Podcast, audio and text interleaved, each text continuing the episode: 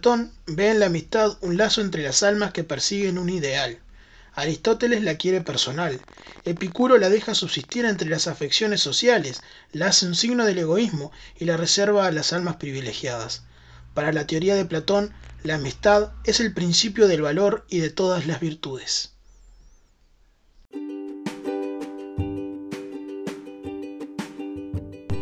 Había una vez tres baguales criollos que querían ir a poner sus cuerpos en las arenas de alguna playa.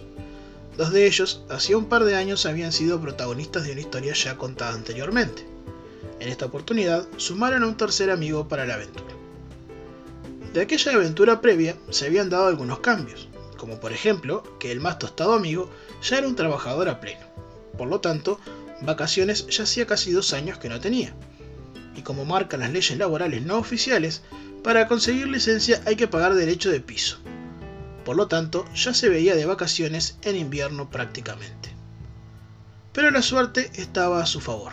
Una de sus compañeras desistió de su licencia en enero y adivinen quién levantó la mano. Pescada esa semana para vacacionar en la alta temporada veraniega, enseguida envió un mensaje a sus amigos para dar aviso de que el olor a playa estaba cada vez más cerca. Una tarde, mientras se alimentaban y discutían cómo ir, no hubo que dar mucha vuelta para pensar cuál sería el lugar elegido. Con solo hacer un rápido paneo de presupuesto, el único lugar que les podía asegurar vivienda barata, alimentos a bajo costo y destinar la diferencia a elevar el rubro de diversión era el Chui. Lugar que además está decir es fabuloso. A todo esto, para ponernos más en contexto de cuándo sucede la historia, estamos hablando del año 2010, donde una Shakira estaba pleno con canciones como Loca, Don Omar mostraba que estaba más vigente que nunca con Danza Kuduro, Enrique Iglesias más pegajoso que nunca hizo una dupla con Juan Luis Guerra para cantar Cuando me enamoro, y una mala pronunciación hacía que bailemos al ritmo de pan panamericano. Los cines se llenaban de estrenos como Peter Jackson y El ladrón del rayo, también sabríamos de alguna manera cómo se creó Facebook con la película Red Social y llegaría una nueva versión de Robin Hood. También se estrenaba Iron Man 2. Le seguían sacando jugo a sagas como la de Shrek con una cuarta entrega y a las crónicas de Narnia. Por suerte, la saga de cómo entrenar a tu dragón nos dejaba seguir confiando en DreamWorks. Pero si hay algo que a todo aquel que se diga oriental le quedó marcado a fuego, fue la Copa del Mundo disputada en tierras sudafricanas. No llegamos a la final, pero fue como que casi. Todos sabemos qué estábamos haciendo y dónde estaba cada uno mientras el país estaba paralizado mirando Uruguay-Gana. Volviendo a la historia de estos tres baguales y tomando como base la experiencia pasada, las mochilas, la carpa y el dinero ya estaban prontos. Lo único que estaba quedando en el tintero a estos jóvenes pubertos era en qué ir, ya que la ansiedad para poder agarrar el fin de semana les estaba ganando. La solución llegó cuando el padre del nuevo integrante de este trío se ofreció a llevarlos. Seguramente le tocó el corazón la desesperación que había en aquellos cuerpos. Coordinando el horario que coincidía con el comienzo de licencia de quien anteriormente habíamos mencionado, comenzó el viaje. Como todo viaje, para que sea más llevadero y más en la nochecita de aquella tarde, las anécdotas, las historias no pararon de salir acompañadas de risas y recuerdos. También de a ratos circulaba la preocupación de algo no menor y conscientes de lo vivido con anterioridad, la idea de dónde se quedarían era incierta. En sí la idea original era quedarse en un camping, pero debido a la hora y lo apresurado del viaje, eso había quedado en el debe. Seguramente usted estará pensando que no aprendieron nada, y debo decir que coincido plenamente con usted. Ya avanzado el viaje, antes de llegar a la aduana, el padre le dijo a su hijo que tomara el volante, que era hora de que mostrara sus destrezas a la hora de manejar. Tras una breve y acalorada discusión, el joven hizo caso a lo dicho por su padre. Tomó el volante, comenzó a acelerar y en los metros siguientes sentíamos que realmente había alguien que sabía conducir. Hasta que llegamos al puesto aduanero. Allí los nervios comenzaron a ganarle. Entre la incertidumbre de si lo pararía algún oficial y las palabras algo elevadas de su padre indicando qué hacer y qué no, sus pies jugaron una especie de competencia entre acelerador y freno. Aquel auto era como ver a un niño en el auto chocador por primera vez. Acelerador, freno, acelerador, freno, acelerador, freno. Seguramente para el funcionario de aduana que estaba allí le pareció de las cosas más raras que vería en esa noche, y no debe haber querido ni preguntar. Solo bastó un gesto de siga siga para que, pudieran zafar con éxito. Ni la mula más novata había tenido tanta suerte y haber levantado menos sospecha como la de aquel auto. Llegando a la barra del Tree, la noche ya había comenzado. Los ojos de estos jóvenes eran lo más parecido al ojo de Alastor Moody, es decir, con el ojo loco, para que los moguls entiendan. Básicamente no daban abasto viendo todo aquel movimiento nocturno. En ese camino de la principal, por lo general quienes concurren allí son todos, en su mayoría del mismo pueblo de donde provienen estos jóvenes. Por lo tanto, no demoraron en encontrar a alguien que más o menos tuviera idea de quién era. Este joven les dijo dónde estaban pernoctando junto a otros jóvenes. Subió al vehículo y cual guía de turismo fue diciendo por dónde ir. Llegaron a un campo muy alejado del centro y más cercano a la parada 17.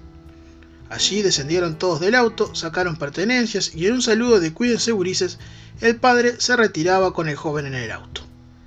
Allí quedaron estos tres baguales con la oscuridad como aliada para armar una carpa. No veían si junto a ellos había más gente, pero donde les pareció que podría calzar la carpa, la armaron. Con la luz tenue de los celulares de aquella época, que no son como los de ahora, que todos vienen con linterna. Con todo pronto, se cambiaron, perfumaron y salieron al encuentro de la movida nocturna. Una noche corta, pero con resultados satisfactorios. ¿Cómo volvieron a la carpa? Será todo un misterio. Lo cierto es que a la mañana siguiente un celular no paraba de sonar. Entre sueños, uno de los jóvenes respondió a la llamada. Al otro lado, una voz fuerte dando una orden de levantar campamento y que consiguieron una casa de donde quedarse. Era el padre de nuestro amigo que nos había llevado ya que se anunciaban fuertes tormentas con mucha lluvia y viento. El resto de la tribu se levantó y obedeció la orden. Desarmaron campamento sin siquiera saber quiénes o qué especímenes humanos podían estar en las demás carpas vecinas. Con los bolsos al hombro, estos jóvenes e incrédulos amigos salieron en búsqueda de un lugar para poder resguardarse. Sin saber y siendo unos primerizos en el tema, decidieron ir a recorrer las inmobiliarias locales. En la primera que fueron consultaron por casas chicas como para ellos. Le dijeron que había una, a un precio razonable y le parecía que era una buena opción. Pero como buen uruguayo entienda, salieron del local diciendo casi que al unísono, cualquier cosa, ahora volvemos. Se dirigieron entonces a la inmobiliaria siguiente y volvieron a consultar por alguna casa para poder quedarse. Les dijeron que había una, bastante lejos del centro, pero cómoda para los tres con luz, cocina, baño, calefón, heladera y un cuarto con una cama de una plaza y media y una cucheta. Además de esto, el precio no difería demasiado con la casa anteriormente vista, pero por el precio más chico decidieron quedarse con esta segunda opción. Les ofrecieron que dejaran su equipaje en el local, así podrían ir hasta el Chui para levantar el dinero para el pago de la casa. Hecho esto, el señor inmobiliaria se ofreció a llevarlos hasta la casa, ya que como dijimos antes era bastante lejos. Las paradas pasaban y no se llegaba al lugar, y cada tanto el señor inmobiliaria les recordaba que era lejos a donde iban. No estaba equivocado aquel buen hombre. Pasando la parada 14 hay una calle que conecta con otra calle y con otra que llega al fondo del balneario.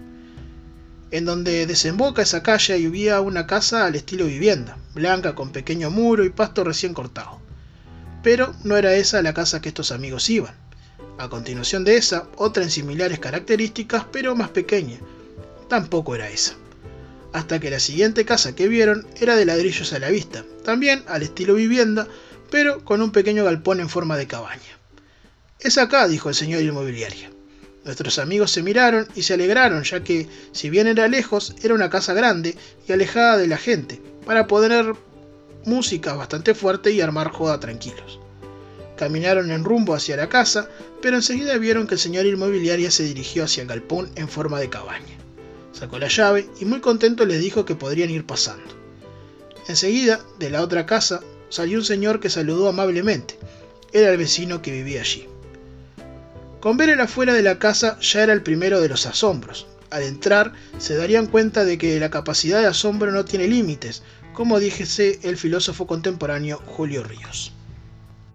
La primera sala no medía más de 2 metros cuadrados, donde había, y presten atención, una pequeña mesa con tres sillas, una heladera de la General Electric, de esas que tenés que poner un pulpo para que no pierda frío, y por supuesto que esta tenía su pulpo correspondiente, un bajo mesada con pileta, una canilla agarrada a una madera pegada a la pared y conectada a una manguera. Ahora que digo pared, no mencioné el material de esta casa. Toda la pared externa de la casa era de chapas de dolmení, de esas que se colocan para el techo. El descarte de algún techo seguramente, de alguna casa tirada abajo, sería la que nos protegería de los fuertes vientos que se venían. Continuando con la descripción interna, en esa misma primera pieza estaba una cocina con dos hornallas y un horno, y por si llegaban a sentir frío había una quematuti. A todo esto, en la pared del fondo, al medio, estaba una abertura que daba al dormitorio.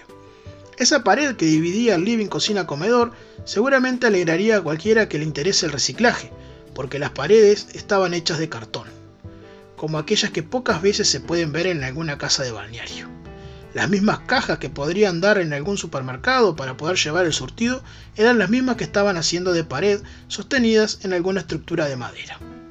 A todo esto, el señor inmobiliaria se había retirado, los embaucó de buena manera, la indignación fue grande y con el tiempo aprenderían qué quería decir aquello de que no hay que vender la piel del oso antes de cazarlo.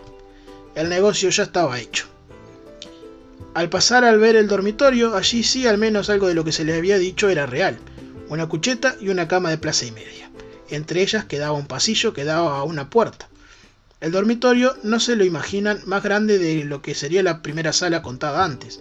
Las camas se encastraban justo al ancho y largo de la estructura. Eso sí, con dos ventanas, una de cada lado, encastradas en las aberturas de la chapa y por suerte con mosquitero. Siguiendo con la descripción, aquella puerta que daba hasta el final del dormitorio no daba otro lugar que el baño. La puerta en realidad era media puerta, puesta a media altura, para que no se vieran las partes pudientes de quien estuviera duchándose. En aquel baño estaba lo más caro de la casa, el calefón. Por lo menos para una ducha tibia para cuando se vuelve de la playa o se va a aprontar para salir, había. Un pequeño espejo, una repisa improvisada donde estaba un shampoo y un acondicionador de dudosa procedencia, pero decentes al menos en su marca, y por supuesto el inodoro con la correspondiente cisterna para poder ir de cuerpo tranquilamente.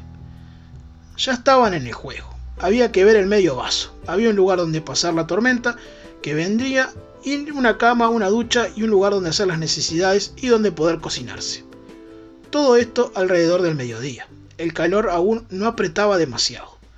Después de ver cómo sería el panorama, almorzaron y decidieron ir a hacer una siesta como corresponde. No duraron ni cinco minutos dentro. El calor se hacía insoportable. Aquellas chapas hacían que aquel lugar era un horno perfecto. Por suerte, en ese terreno, al frente había un pequeño árbol, que daba sombra y allí pudieron tirar sus cuerpos. Poco después de la siesta, decidieron ir a la playa. A la vuelta, se dieron cuenta de las distancias que debían manejar. Pudieron realmente apreciar el lugar donde estaban, que aquel frente había un gran terreno baldío, con una laguneta donde los mosquitos se reproducían alegremente, atrayendo a las ranas que traerían a varias culebras con caras de comerse algún batracio. Eran testigos de la cadena alimenticia en primera persona. Al fondo, pastos altos a la altura de la cintura, donde al final de ese enorme terreno lo único que se divisaba eran los árboles que muestran el final del balneario. Esa primera noche la decisión era salir necesitados de ver más seres humanos, luego que en todo el día el único espécimen humano cerca era el vecino de al lado, que no era de muchas palabras. Así concluía ese segundo día de vacaciones para estos amigos. Siempre quedó vivo ese recuerdo de que hubo una casa con chapas de dolmení que durante una semana fue el refugio de tres amigos que solo querían divertirse, pasarla bien y disfrutar del sol esteño. Tan marcado he quedado por esa historia que cada vez que vuelvo a la barra voy a ver esa casa llamada Kerti, a recordarme a mí y mis amigos acostados a las sombras de aquel árbol. Esto ha sido Fuimos por Lana. Nos estamos escuchando en Spotify y Google Podcast. Y para saber de las novedades, buscanos por Fuimos por Lana en Facebook, Instagram y Twitter. Nos estamos escuchando.